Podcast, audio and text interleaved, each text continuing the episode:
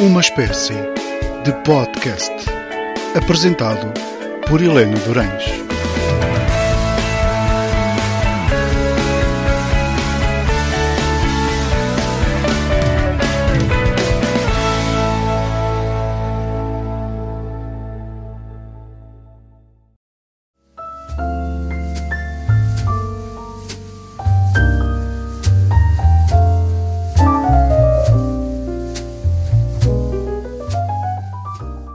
Boa noite, bem-vindos a mais um episódio de uma espécie de podcast.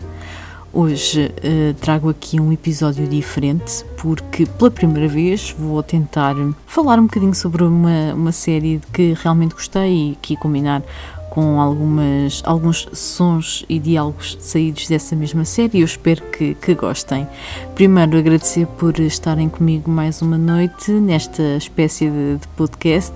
Espero que estejam todos bem, em segurança e vamos começar. De certeza que o genérico já vos vai dar uma ideia do que é que se trata. Compram, vendem, trocam tudo. Bom dinheiro para ganhar. O que é o maior? O jogo é sonhador e o avô sempre a empatar. Fugir aos impostos é o pura é o que tens a fazer se te queres safar. Só quem não souber fazer mais nada é que vai passar a vida inteira a trabalhar. Lá, lá, lá, lá. É, vou falar da série transmitida pela SIC de 99 a 2001, Fura Vidas. E porquê? Porque eh, nestas semanas em que tive de estar mais em casa, hum, um dia lembrei-me porque esta foi sempre uma, uma série que ficou no meu imaginário, principalmente esta música do genérico que eu acho que é fantástica. E, e pronto, como foi uma, uma série que ficou sempre muito no meu imaginário, nestes, nestas semanas que tive de ficar em casa, mais tempo em casa, fui lembrei-me de pesquisar e encontrei a série completa. Alguém colocou toda a série, as três temporadas, no YouTube. E pronto, foi o meu regalo durante algum, alguns dias, porque os episódios é uma série de comédia, os episódios vêm-se muito rápido e, e adorei. E pensei logo, tenho que fa- fazer uma coisa sobre isto no, no meu podcast. E, e lá está, trouxe então aqui o Fura Vidas, transmitido pela SIC. É uma série que é baseada numa uma outra série inglesa que foi transmitida pela BBC, que se chama Only Fools and Horses e foi escrita por John Sullivan. E a série em Portugal passa-se no mítico que bairro dos Chapadores. Portanto, há muitas referências a esta Lisboa, eh, o nome de ruas e de locais e tudo, que hoje em dia nós ainda reconhecemos, obviamente, porque eles lá estão e os locais, os locais mantêm-se, obviamente, e o nome das ruas. E é muito engraçado estar a ouvir, a ouvir estes sítios né, e a ver estes sítios nesta, nesta série. A série tem tudo para dar certo. Traz humor, família, esquemas, trapalhices e é claro que não podia dar errado quando tem como personagem principal o Miguel Guilherme, que é o grande Kim Fintas, e que, claro, que é sempre a cara da série. Ele é a mente da empresa que ele, que ele criou, que tem o nome Import e Export Fintas e Fintas. Portanto, ele é a mente da, da empresa, é ele a quem aparecem as oportunidades de negócio, que basicamente é comprar coisas em leilão e depois vendê-las na, na rua, na Feira da Ladra, por exemplo, que é uma feira que eles mencionam bastante. Portanto, é ele que aparece as oportunidades de negócio, é ele que arranja os esquemas e sempre no desenrasque. E aqui aparece a primeira característica que é tipicamente portuguesa, porque quem é que de nós nunca esteve numa situação em que teve que se desenrascar? E é isso que dá a graça às situações. E, e facilmente nos identificamos com a personagem, mesmo que nós não tenhamos a função, digamos assim, de vender produtos ou com defeito ou que são usados, sempre assim umas trapalhadas. Ahm, nós, o desenrasque, é, eu acho que é a característica típica do português, para o bem e para o mal, obviamente, e portanto é impossível nós não nos identificarmos um pouco com o Kim Fintas, nem que seja porque nós já pensámos como ele, ou pensamos como ele, ou conhecemos alguém que é assim uma personagem, como eu costumo dizer, é assim. Um, é impossível nós não, não nos identificarmos. E depois, realmente, o Miguel Guilherme é, é um homem de um talento incrível e cumpre o papel na, na, perfeição. Tem uma. com a sua própria postura corporal, na forma de falar, nos gestos e depois nos pequenos tiques que adota é de facto excepcional. O Miguel Guilherme, para mim, é um dos melhores atores portugueses porque ele é realmente muito bom. E, e, pronto, depois tem sempre aquelas expressões que ficaram para sempre na, na história da série e na memória, eu acho que das pessoas que, que viram o Fura Vidas. Go, go, go, go, go, go. O nosso futuro está aqui, Joca. Carros usados. Desta vez é que é. Para o ano que vem, por esta altura, estamos milionários. Vai, veste mas é. Está a ver? Vai-te ver ao espelho.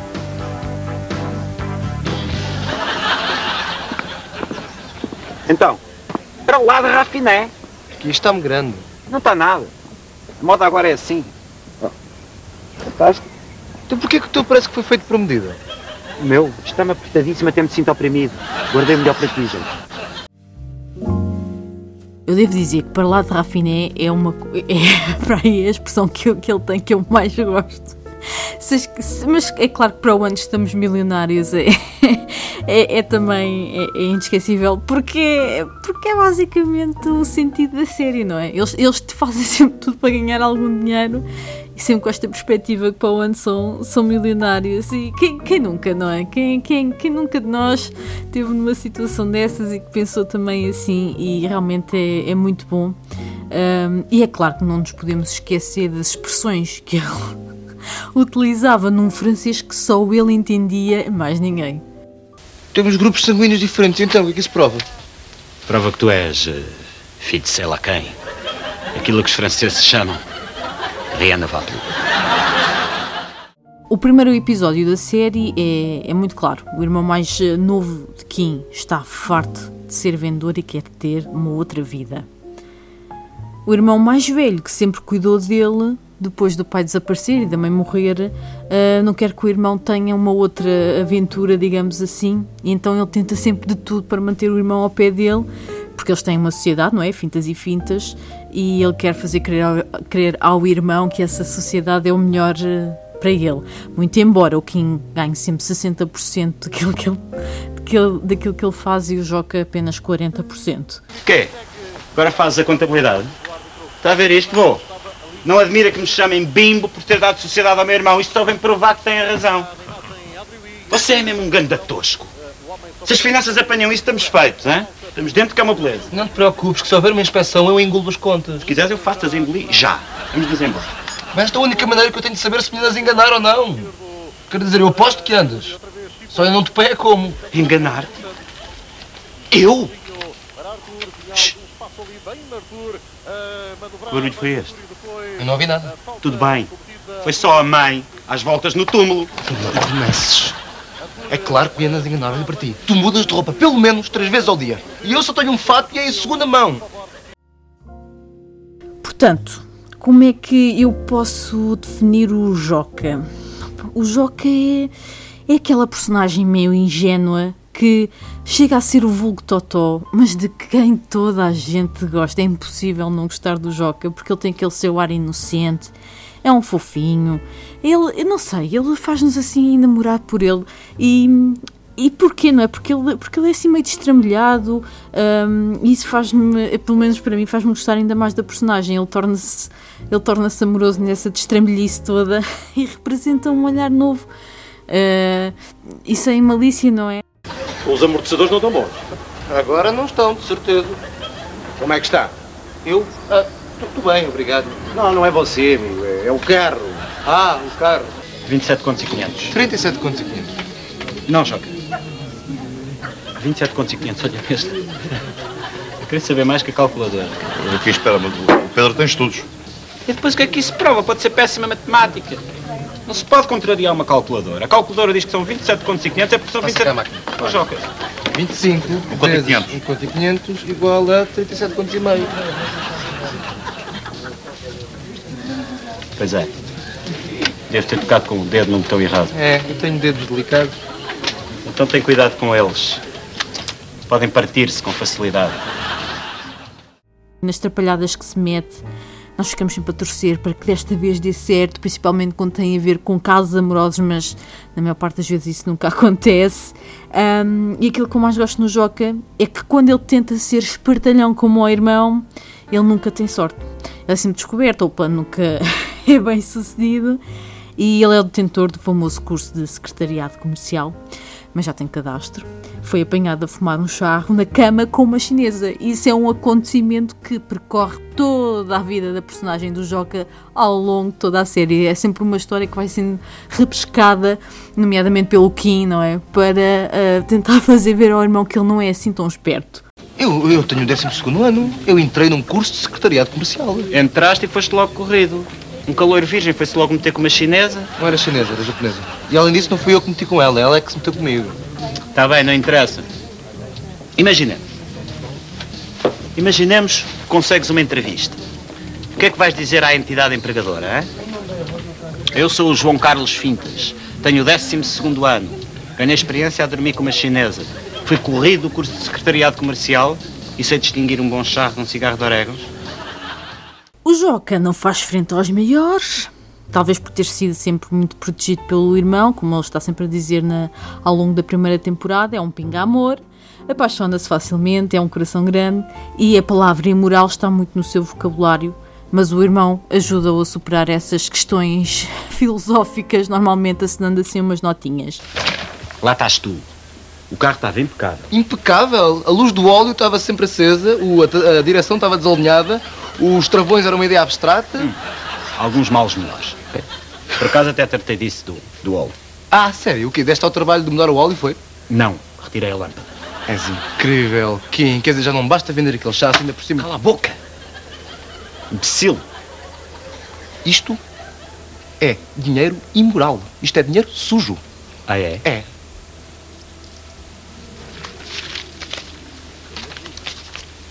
Então está bem. Mas metade desse dinheiro é meu. O Joca representa aquilo que cada um de nós tem, ou já teve aquela ingenuidade, aquela vontade de tomar as rédeas de alguma coisa para conseguir algo. Em suma, eu preciso de um Joca na minha vida. No fundo, ele só, quer safar, só se quer safar, não é? Ele só se quer safar e, e, no fundo, é aquilo que nós queremos todos. Todos nós nos queremos safar nesta vida. E o Joca faz-nos acreditar que, que nem tudo está viciado ou moldado. Quando é que a gente paga IVA? Eu sei que a gente não paga IVA. Mas recebemos ou não recebemos? Tudo bem. Malta não paga IVA, não paga IRS, não paga IRC. Por outro lado, também não temos ensino gratuito, nem reforma. Hã? Resumindo e concluindo, o Estado não nos dá nada, a malta não dá nada ao Estado. Pois, só que eu tenho 25 anos e gostava de começar a pensar numa carreira qualquer. Ah, és empregado por conta própria. É uma carreira, não? Miscados em sapadores. A única carreira que eu tenho é a do 12, que me leva à Feira da Ladra para vender a tralha. Gostava de uma coisinha melhor, pá, com, com mais prestígio. Tudo bem. De futuro vais para a Feira do Relógio e não se fala mais nisso. Bora. Esta é a primeira aparição do Ivo Canelas, que interpreta o Joca na SIC é um miúdo, eu não faço ideia que, que idade é que o Ivo Canelas tinha nesta altura, mas é claro que e vê-se na, na, na, série, no seu trabalho, é claro que ele tinha tudo para dar certo e deu certo, como todos sabem, é um excelente ator. E também na sua postura corporal, nos seus gestos, às vezes quando ele se senta na cadeira, todo muito tímido, e é muito engraçado, porque depois nós identificamos aquilo logo com o personagem do Joca. Ou seja, se o Joca realmente fosse uma pessoa, ele tinha que ser assim. E o Ivo Canelas realmente interpreta muito bem, com a sua postura corporal, com os seus gestos, se tornam tão característicos e a sua atrapalhação é excelente, é mesmo muito, muito bom. Antes de te ter, a mãe teve um caso com um amiguinho, trompetista do Maxime. E um saxofonista. Chega. Vocês estão-me a tentar dizer que o meu pai é uma orquestra? Não, Joca, não. Só a secção de metais. Não, eu não acredito. A mãe não era dessas? Claro que não. Claro que não. Deve ter sido um deslize. Bestial. Eu mal posso esperar para preencher o meu novo BI. Nome da mãe, Mariana Fintas. Nome do pai, secção de metais da Orquestra do Maximo. É claro que falar do Fura-Vidas e não mencionar o avô seria uma parvoíce, um, porque o avô é uma personagem que às vezes parece que vai ser sábia, mas depois acaba por não ser. Eu lembro-me sempre da Maria do Céu. Maria do Céu? É a Maria do Céu, aquela que era casada com o Bernardino. Aquele tipo tinha uma lote de comes e bebes e que andava aí pelos estados de futebol. Ah, já me lembro.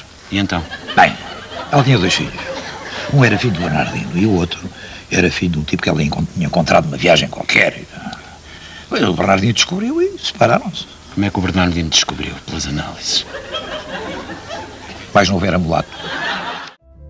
Canti Castro interpreta um homem que esteve na Marinha e conheceu o mundo e tem sempre uma história para contar. O problema é que, na maior, na maior parte das vezes, a história não tem muito que ver com o dilema em questão, não é? Da, daquele episódio, ou então sai sempre furada.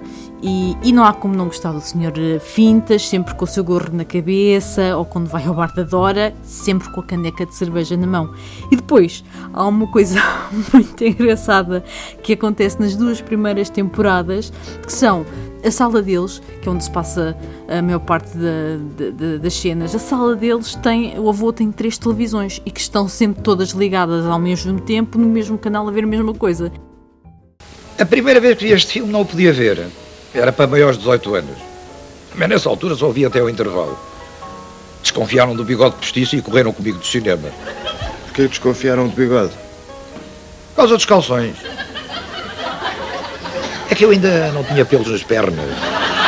Mas lá que também não perdeu nada de jeito. O que é que tu tens? Oh, vô, o que é que eu tenho?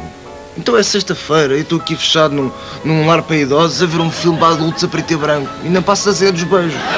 Eu compreendo. Sinto mesmo que tu. Mas ao menos o avô gosta do filme. Ah, pois gosto. Mas é sexta-feira à noite e eu estou aqui enfiado num infantário contigo. Obrigadinho, vô. Outro espaço mítico da série é o Bar da Dora, que tem aquele aspecto típico do bar de bairro, o local onde a malta se encontra para beber um copo ou para esquecer tudo. E é um bar que nos transporta para um imaginário de um sítio às antigas, de ponto de encontro, onde tudo pode acontecer. E atenção, que não me esqueço daquelas bebidas esquisitas pedidas pelo Kim. Uh, quem é que se pode esquecer do Singapura by Night? Ninguém, ninguém. É, é um, um, cocktail que era só para ele e que só ele bebia.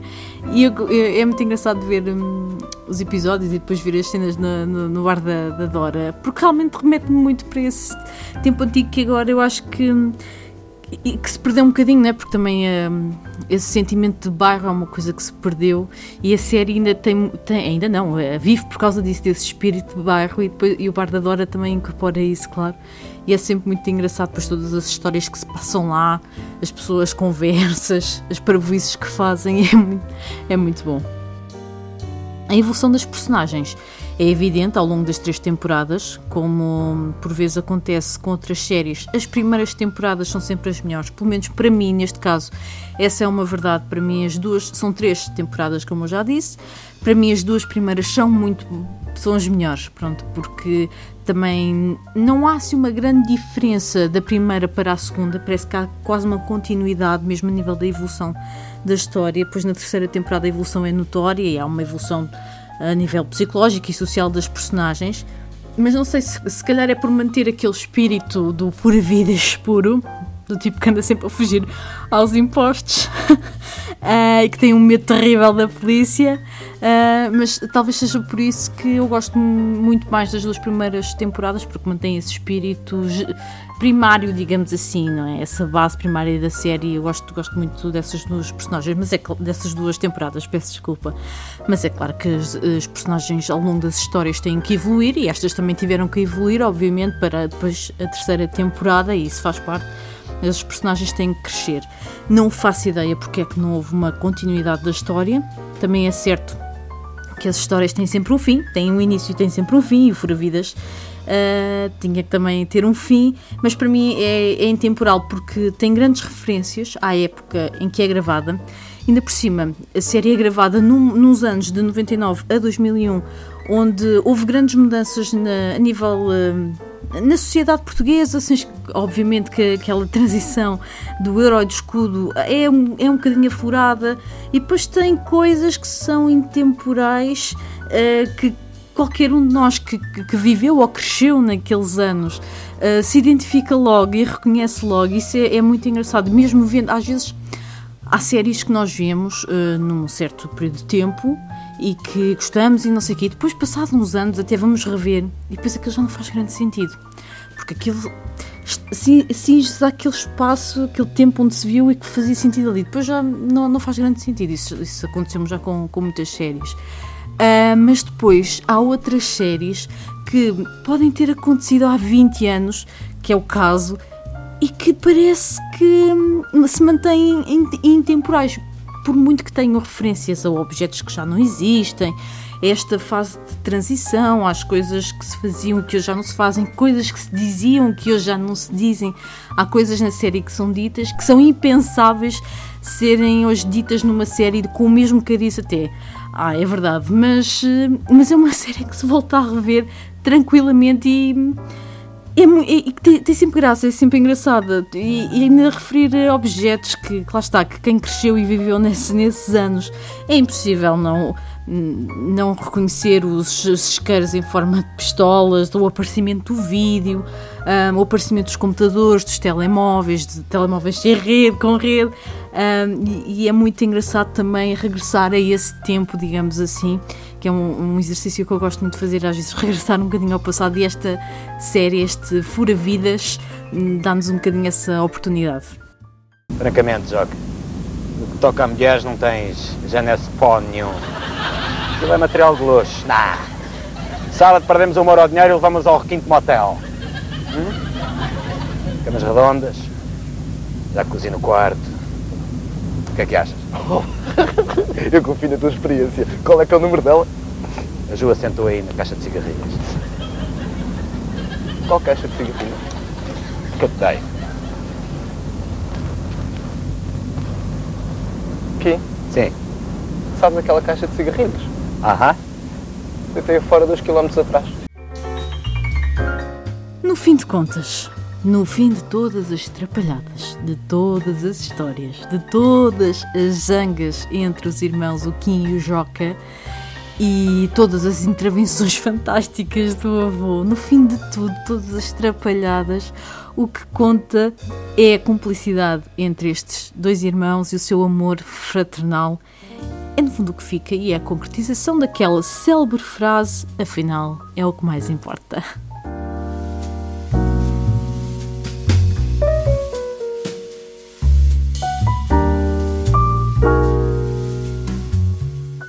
É um conselho deixa que este, este incentivo para que revejam ou vejam pela primeira vez a série e hum, dizer também que vou publicar no meu blog, eh, entre hoje e amanhã, vou publicar este o texto, as notas que eu tinha escrito para fazer este episódio, eu filo também em texto corrido e vou publicá-lo no meu blog, no olharpessoal.blogspot.com, para poderem uh, ler o texto e também vou deixar o link uh, depois neste, neste post, deixo o link para vocês acederem à série. Obrigado por terem estado comigo nesta, neste revisitar o Fura Vidas. Podem depois voltar a ouvir este episódio na quinta-feira e na próxima semana estaremos cá com um novo episódio. Trarei livros, desta vez trarei livros, as minhas sugestões e logo se vê do que é que, do que, é que irei falar.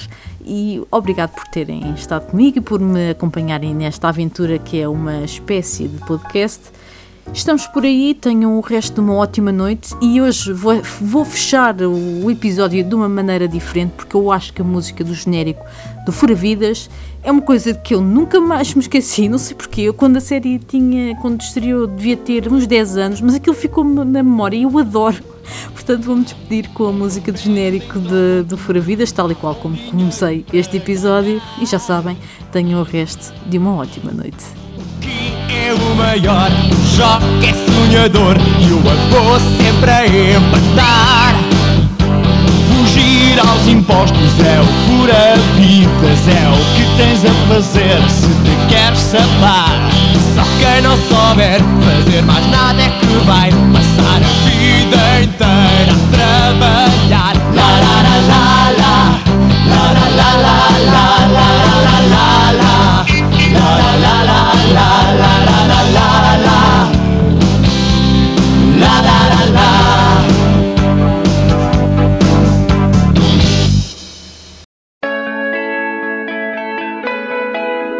Espécie de podcast. À segunda-feira pelas 21h10, com repetição à quinta-feira pelas 23 horas. Apresentado por Helena Durães.